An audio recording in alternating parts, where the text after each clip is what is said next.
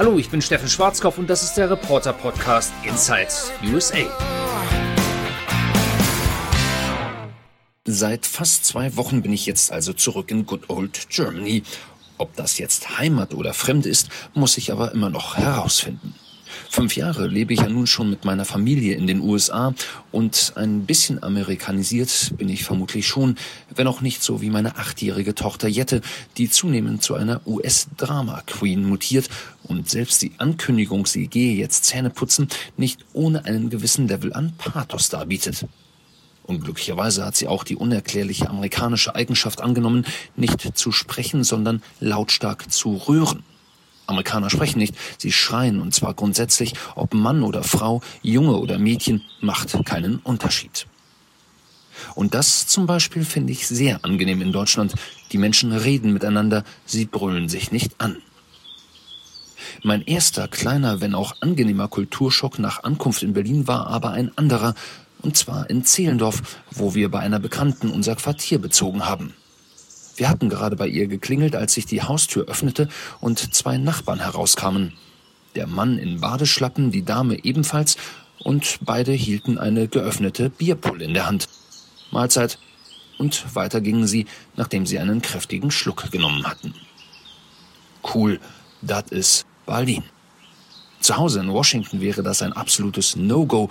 Eine Bierflasche draußen auf der Straße und dazu auch noch offen. Oh my goodness hatte schon fast vergessen, wie das ist, einfach mit einem Bier in der Hand die Straße lang zu laufen und nicht befürchten zu müssen, gleich verhaftet zu werden. Bei der Gelegenheit fällt mir eine Begebenheit aus dem Jahr 2018 ein. Damals war ich beruflich für eine knappe Woche in Berlin und wie es der Zufall wollte, war gerade Vatertag. Ich hatte bei meinen Eltern übernachtet, Marlow vor den Toren Berlins und stand morgens um sieben an der Bushaltestelle, um zum Sender zu fahren. Fünf Leute, ein junger Typ, vielleicht so um die 20, kommt dazu, Rucksack auf dem Rücken, Bierkasten vor der Brust. Scheiße, sagt er beim Blick auf den Fahrplan. Erst in 15 Minuten. Naja, was soll's. Daraufhin nimmt er sich eine Flasche und macht sie am Bordstein auf. Will noch jemand eins? fragt er in die Runde. Ich bin auf einmal sehr durstig, komme aber zum Schluss, dass es vielleicht für die Kollegen in der Redaktion irritierend ist, wenn der US-Korrespondent morgens mit einer Fahne aufkreuzt. Schweren Herzens verzichte ich und beobachte etwas später aus dem Bus heraus kleine Grüppchen von älteren Herren, die auf ihr Fahrrad gelehnt erstmal ein Schnäpschen nehmen. Ich nehme an, bevor die Radtour überhaupt losgeht. Klasse. Das war vor drei Jahren und auch in diesem Moment in Zehlendorf fühle ich mich auf einmal sehr zu Hause. Etwas irritierter war ich dann allerdings ein paar Tage später in München, wo ich kurzerhand vom Washington-Korrespondenten zum Fußballreporter mutiert war und mal wieder das machte, was ich in meinem Journalistenleben schon so häufig gemacht habe, ob in Südafrika, in Brasilien, in der Ukraine, in Österreich. Ich lungerte vor dem Hotel der deutschen Nationalmannschaft herum, in Erwartung von Robin Gosens, Toni Kroos, Antonio Rüdiger und Co. Das ist nicht besonders spektakulär, bis der Teambus tatsächlich vorfährt. Und da ich noch ein bisschen Zeit hatte, ging ich halt zur Isar. Was mich da erwartete, war, nun ja, also ich weiß nicht, wie ich es beschreiben soll. Ich will ja den lieben Münchnern auch nicht zu nahe treten. Etwas hölzern formuliert, ich wurde mit einiger Nacktheit konfrontiert. Obenrum und untenrum. Liegend, sonnend, schwimmend, spazierend, dass die körperliche Fitness und damit auch die Attraktivität manches Sonnenanbeters etwas zu wünschen übrig ließ, sei nur am Rande erwähnt. Und dann reckt man sich und streckt man sich jedes Körperglied. Äh, pardon.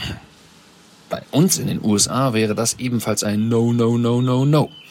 Auch da bin ich wohl inzwischen etwas amerikanisiert und finde das zumal direkt an einer Hauptstraße gelegen doch etwas befremdlich.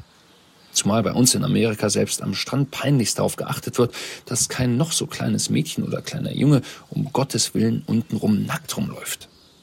Auch ziemlich absurd. Bei den Älteren finde ich jedoch, weniger ist nicht unbedingt mehr. Und so ganz nackt muss vielleicht auch nicht sein.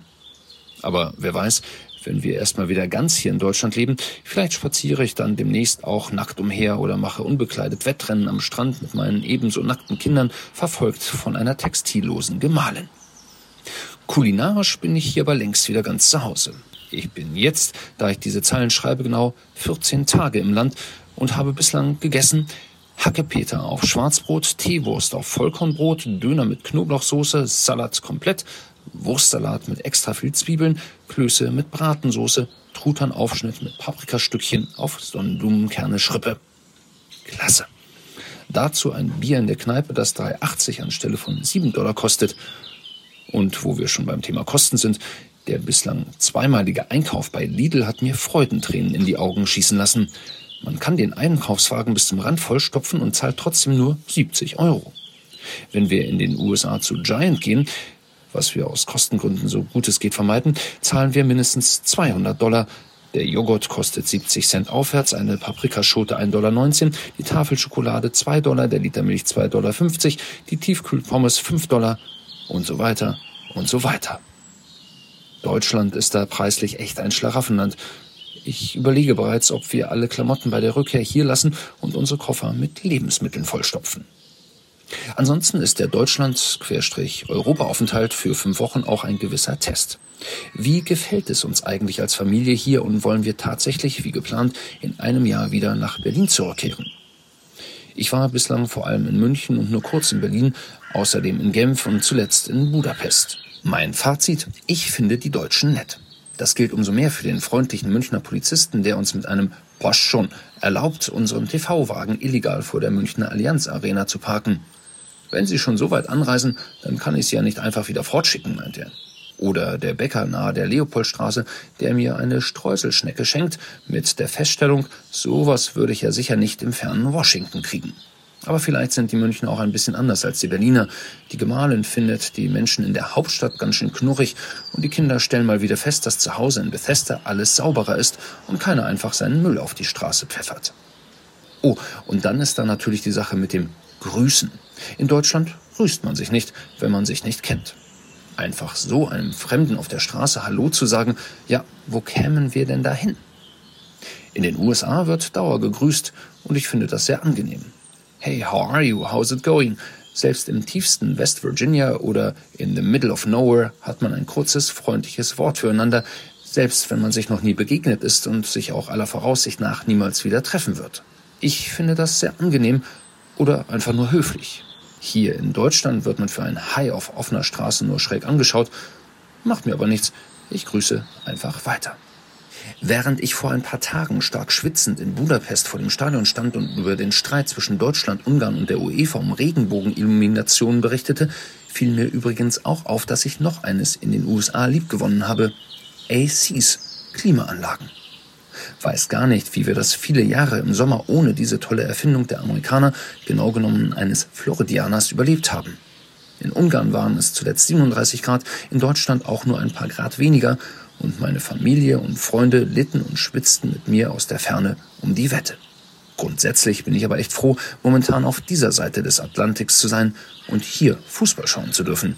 Mit Kumpels und Bekannten in der Kneipe ist doch irgendwie anders als zu Hause am Handy, mittags um zwölf und ganz und gar ohne Bier. In diesem Sinne, Cheers, Germany.